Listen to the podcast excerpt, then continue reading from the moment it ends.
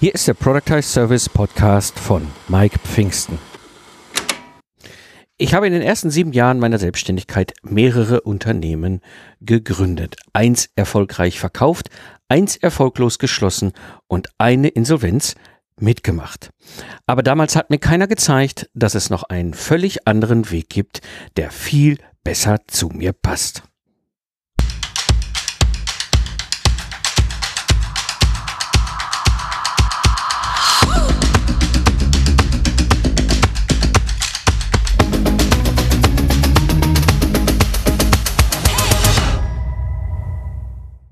Hallo Gamechanger, am Mikrofon ist wieder Mike Pfingsten, dein Mentor und Gründer der Productize Service Mastermind. Ich zeige dir, wie du mit einem Productize Service aus dem freiberuflichen Zeit gegen Geld Hamsterrad aussteigst, ohne dabei auf dein bisheriges Einkommen zu verzichten, damit du wieder Zeit hast für die wichtigen Dinge im Leben. Wenn wir uns selbstständig machen wollen, dann lernen wir hauptsächlich wie man ein Startup gründet. Aber gibt es da noch andere Modelle?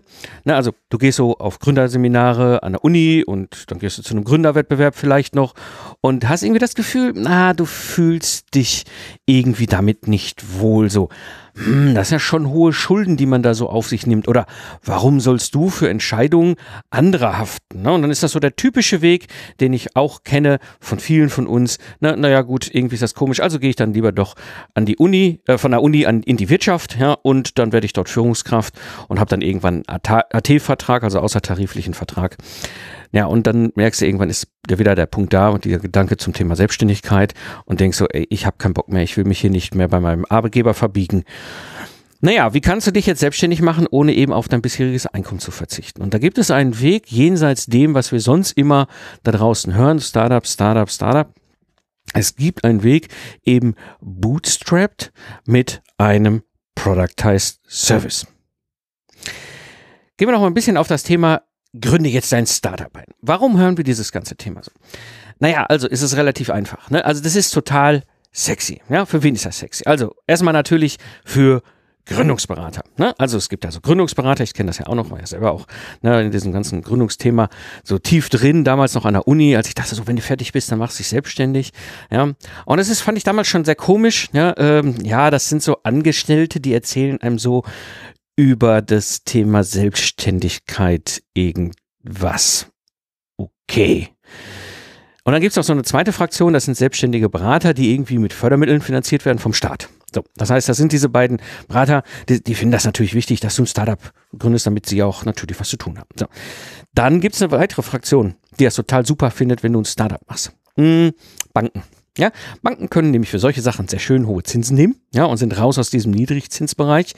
Und vor allem, und das ist für Banken immer ganz wichtig, gerade bei Leuten, die gerade in die Selbstständigkeit gehen und gründen, Bürgschaften. Ne? 100% Bürgschaft auf das. Ne? Die Bank geht kein Risiko ein, das Risiko liegt bei dir. Ne? Auch wenn die Bank Fehler macht, das habe ich auch erlebt, ist das Risiko immer noch bei dir. So, aber für die Banken ist das toll, hohe Zinsen und keine Risiken. Ja, stellt man sich die Frage, okay, ich nehme doch die, ich zahle doch die hohen Zinsen dafür, dass das, dass die, die Bank ihr Risikoausfall kompensieren kann. Hm. Aber anscheinend wollen sie 100% Sicherheit und trotzdem hohe Zinsen. Also, deswegen ist Startup-Gründen total sexy für Banken. Naja, dann gibt es noch eine weitere Gruppe von Leuten, das sind sogenannte Seed-Investoren. Seed-Investoren sind, sind Menschen, sind Investoren in Startups, die geben dir jetzt mal so beispielsweise 50.000 Geld, wo sie wissen, okay, entweder wird es verbrannt oder ich mache einen Gewinn. Ja, ähm, das ist eine wichtige Stufe in der Finanzierung. Also ich will damit jetzt hier nicht Start-up und so die runtermachen. Die sind wichtig, gerade die Seed-Investoren sind wichtig. Aber für die ist natürlich auch klar, das funktioniert nur, wenn Startups Leute, wenn es Leute gibt, die Startups machen wollen. Ja, also deswegen finden sie natürlich auch das Thema Startup total sexy. Und dann gibt's natürlich so die VC-Investoren, also Venture Capital, das sind welche, die am Ende davon ausgehen, dass sie, wenn sie investieren, über einen Millionen-Exit, über die Börse oder den Verkauf, dann schließen richtig Return bekommen. Ja, auch für die ist natürlich sexy, dass du ein Startup gründest. Und last but not least, das ist natürlich gerade für die Wirtschaftspresse immer ein Riesenthema, so ein Börsengang, ja, oder eben halt, wenn einer krachen scheitert, ein wunderbares Thema, wo man natürlich Artikel zuschreiben kann. Wie gesagt, das ist keine Wertung an den verschiedenen Fraktionen. Es ist wichtig und gut, dass es sie gibt. Nur mach dir klar, wer warum sind die Leute so motiviert, dass du ein Startup startest? Ja, und zwar so ein richtiges klassisches, was man darunter versteht, so ein richtiges Startup mit, mit Geld und so weiter. Aber die, die Konsequenzen sind natürlich, ja, wir hören und sehen nur die Startup-Welt. Und wir hören nichts von anderen Wegen. Ja. Und die Frage ist, wie kannst du jetzt als Independent Professional besser starten? Und das ist ein bisschen auch so die Geschichte, die ganz typisch ist, die ich erlebt habe. Ich, ich bin ja im Ruhrpott geboren und groß geworden, also so schön zwischen Kohle und Stahl, habe sehr schnell in meiner Jugend festgestellt, ich bin unanstellbar. Der Mike und die Stechuhr, das funktioniert nicht. Also war mein Wunsch, okay, Künstler, das ist irgendwie nicht so in mein Gehen, dann gehst du in die Selbstständigkeit, wirst Unternehmer. Also habe ich mich auch sehr früh damit beschäftigt. Okay, Unternehmen gründen, Unternehmen aufbauen. Ja, und dann liest du Bücher. Dann habe ich Bücher gelesen, ganze Menge Bücher gelesen zu diesem ganzen Thema.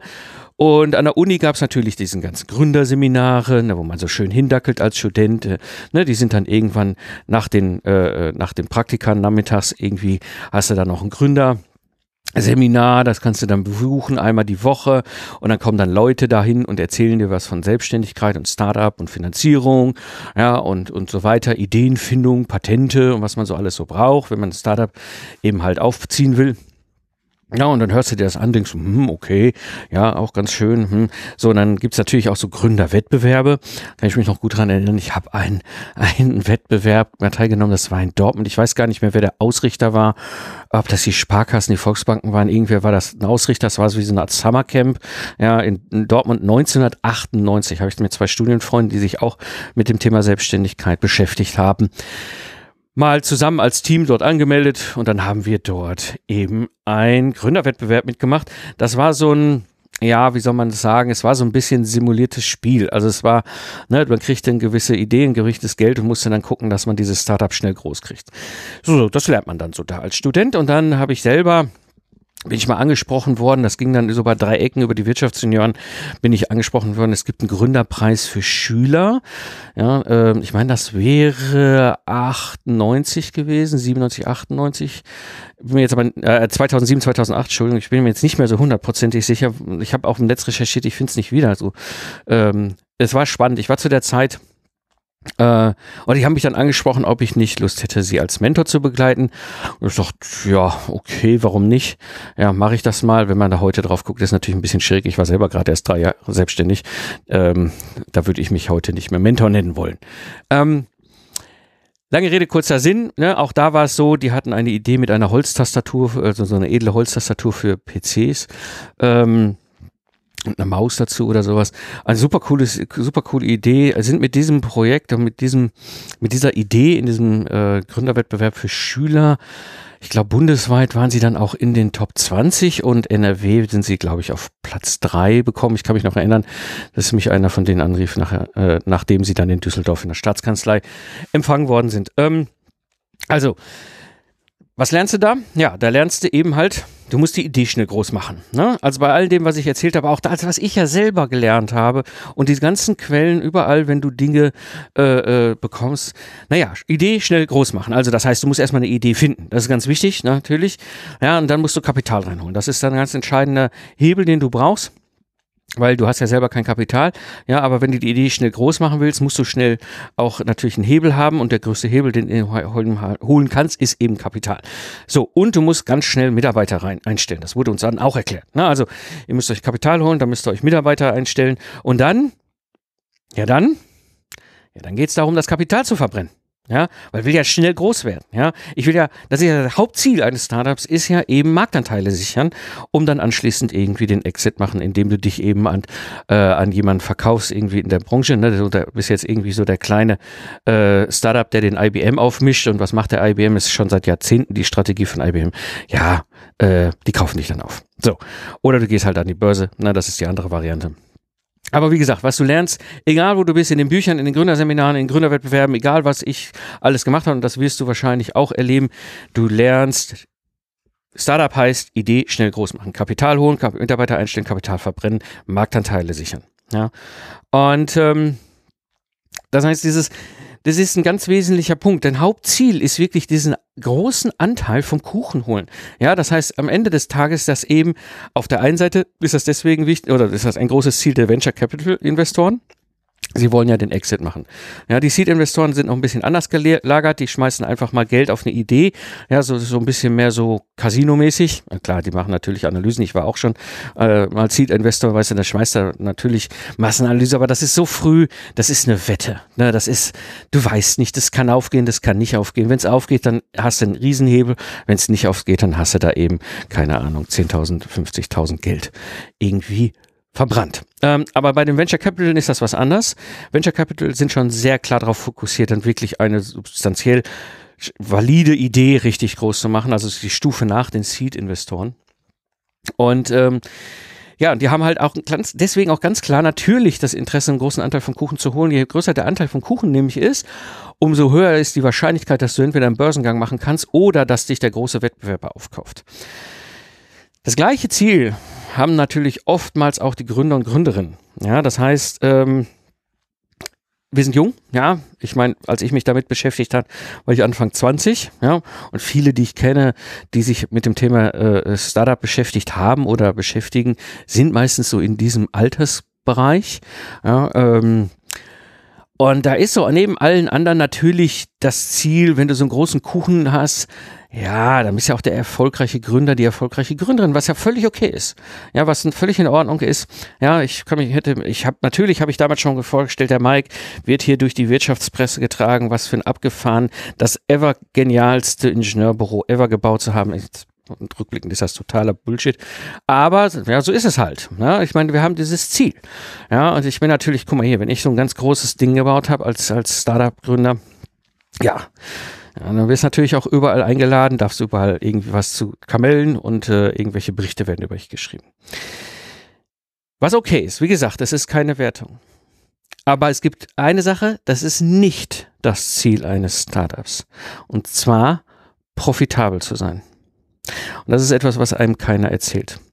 Äh, Profitabilität ist nicht das Ziel. Nehmen wir als Beispiel mal Airbnb. Ja, Airbnb ist vor zehn Jahren gegründet worden, sehr erfolgreich auch, ne, sind auch sichtbar, ne, also auch, auch die, die Gründer, ich weiß gar nicht, wer da alles hintersteckt. Natürlich mit Sicherheit auch stolz darauf, dass sie da so Airbnb und sowas. Airbnb hat noch nie Geld verdient. Da habe ich letztens noch einen spannenden Artikel drüber gelesen. Ja, die haben zehn Jahre lang Geld verbrannt, um so groß zu werden. Ja, und jetzt haben sie einen Börsengang gemacht im Dezember 2020. Ne? Also, so funktioniert's. Das ist halt Startup. Das ist, wie gesagt, alles cool, alles gut. Das Problem ist nur, naja, ich kannte halt kein anderes Modell. Und ähm, das führte dazu, ähm, dass ich zwischen 2005 und 2012 sieben Unternehmen gegründet habe. Wie gesagt, eins sehr erfolgreich verkauft, eins sehr, sehr erfolglos und dann geschlossen. Ja, und einmal habe ich auch erlebt, wie es ist, wenn man, äh, ein Unternehmen vor der Mauer rennt und eine Insolvenz anmeldet. Auch das habe ich hinter mir. Und ich weiß noch, ich stand 2010 super, super frustriert hier im Kölner Süden auf dem Rheindamm und ich war so frustriert über mein goldenes Zeit gegen Geld Hamsterrad, was ich mir gebaut habe.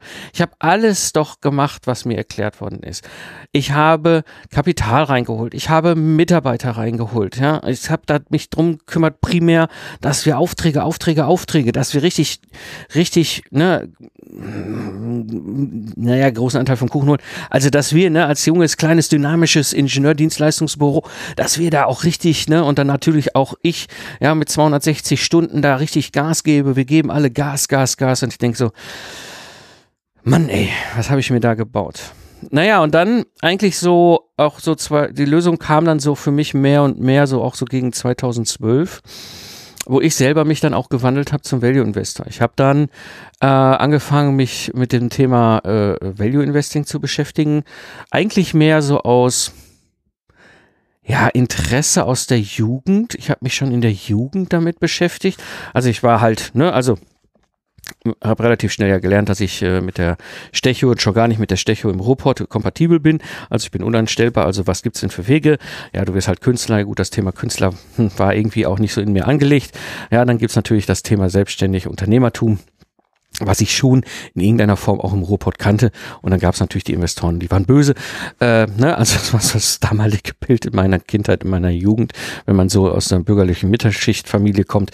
Und dann habe ich irgendwie, ich fand das immer spannend, das Thema investieren, aber irgendwie gab es auch keinen um mich drumherum. Ne? Es gab halt nur Banker, aber das waren für mich andere Typen. Ähm, naja, auf jeden Fall äh, flammte dann zu der Zeit wieder auch mein alte, altes Interesse für dieses Thema auf und bin dann über das Value Investing gestolpert, was eine sehr starke Art hat, wie auch unternehmerisch gedacht wird. Und ähm, da habe ich schnell was gelernt. Wenn du als Value Investor unterwegs bist, dann gibt es ein ganz entscheidender Faktor, dass das Unternehmen, dass du dein Geld investierst, über zehn Jahre Cashflow positiv ist. Und ähm, noch so ein paar andere Dinge. Ne? Also gute, finanzielle, solide Unternehmensführung. Ja, und das steckt da so ein bisschen hinter. Und das ist genau das Gegenteil von dem, was man mir damals noch erzählt hat zum Thema Startup, Geld verbrennen, Geld verbrennen. Ja. Ähm, und da dachte ich so, okay, es gibt noch mal eine andere Welt, eine andere Blickwinkel auf das Ganze. Ja, und da gab es dann so noch einen zweiten großen Moment, da kann ich mich gut daran erinnern, 2015 ähm, als ich über das Buch gestolpert bin, Solopreneur von ähm, Ehrenfried und Brigitte Konter-Grumberg. Und ähm, Ehrenfried hatte ich ja auch schon hier äh, mehrmals im Podcast. Ähm, und da habe ich festgestellt, ich meine, der Ehrenfried hat auch so ein bisschen so eine ähnliche Story, er hat ja auch im Buch auch beschrieben, ja, 2000 so in der Dotcom-Bubble ein Startup gegründet und quasi mit dem Crash der Dotcom-Bubble einfach mal mit versunken. Ähm, und dann äh, dieses Jahr, da gibt es sogenannte Solopreneure, ja, die ganz entspannt, ganz ähm, locker da ihr Business betreiben. Als ich das Buch gelesen habe, dachte ich so, verdammte Axt, das ist eigentlich genau das, was ich immer wollte. Und ähm, ja, und dann damit kam ich natürlich so auch in diese Welt rein, die auch in den USA sehr populär ist, aber auch niemand drüber redet. Ja? Das heißt das ganze Thema Bootstrapped. Was heißt Bootstrap? Wir sind selbstfinanziert und wir haben keine Schulden. Ja, das heißt, das ist ein ganz wesentliches Element bei Bootstraps. Du, du wächst von Tag eins aus der eigenen Substanz. Ja, ähm, klar, damit gehst du einen ganz anderen Weg als die Startup äh, als Ziel haben. Aber es ist etwas, was mir sehr schnell klar war, was viel mehr mir als Mensch, mir als Person lag und liegt vor allem als die Idee, mit einem Startup unterwegs zu sein. Ja, und dann kam auch zu der Zeit, äh, dieses Thema hatte ich ja oft hier auch im Podcast, ähm, dass ich da aus Versehen meinen ersten Productized Service 2015 gebaut hat, der dann auch mir ermöglichte, als Geistesleister meine Dienstleistung zu standardisieren, ein eigenes System zu bauen und am Ende mein Ingenieurbüro auf Autopilot zu stellen. Am Ende des Tages, das Ergebnis für mich war und ist Freiheit. Und ich habe mir hier im Archiv vom Podcast was rausgesucht und zwar so ein paar andere Beispiele aus der Praxis, wo ich eigentlich über die Jahre, die ich hier schon diesen Podcast sende, auch irgendwie in allen möglichen Varianten über dieses Thema gesprochen habe. Ne? Und zwar Episode Nummer 36 aus dem Jahre 2014, Solopreneur alleine schneller am Ziel, äh, Gespräch mit Ehrenfried Konter-Grumberg. Dann Episode 83 aus 2015, Bootstrapping und Lean Startup, Gespräch mit dem Thorsten Kuglik. Episode 120 aus dem Jahr 2018, die Zeit der smarten Experten. Gespräch wieder mit dem Ehrenfried Konter Grombeck, damals über ihr zweites und ihr neues Buch da. Und eben Episode 153 aus 2009, 40 Tage Urlaub im Gründungsjahr und das mit einem sechsstelligen Productized Service. Das ist eine Case Study mit dem Dirk Leitsch, der hier aus der Productized Service Mastermind entstammt. Und wir sprechen da eben über diese Erfahrung als Freiberufler mit dem ganzen Thema Gründen, das Thema Bootstrap und das Thema Productized Service. Ich habe euch die ganzen Episoden hier in den Show Notes verlinkt. Das heißt, wenn du äh, die dir anhören willst, kein Problem. Guck einfach in den Show Notes und dann findest du sie auch hier im Archiv des Podcasts. Und wie gesagt, wenn du keinen Bock mehr hast auf das goldene Zeit gegen Gelb Hamsterrad, dann ist es eine hohe Wahrscheinlichkeit, dass du als Independent Professional, als Freiberufler Bootstrap mit einem Productized Service für dich der bessere Weg ist. Für die Community organisiere ich regelmäßig Hörertreffen, offene QA-Webinare und das kostenlose Project Service Online-Training. Wenn du äh, keine Updates aus der Community verpassen möchtest, dann geh einfach auf mikepfingsten.de und trage dich in die E-Mail-Liste ein. Scroll einfach in deiner Podcast-App nach unten und du findest den Link dazu in den Shownotes. Das war die heutige Episode im Productize Service Podcast. Ich bin Mike Pfingsten und danke dir fürs Zuhören.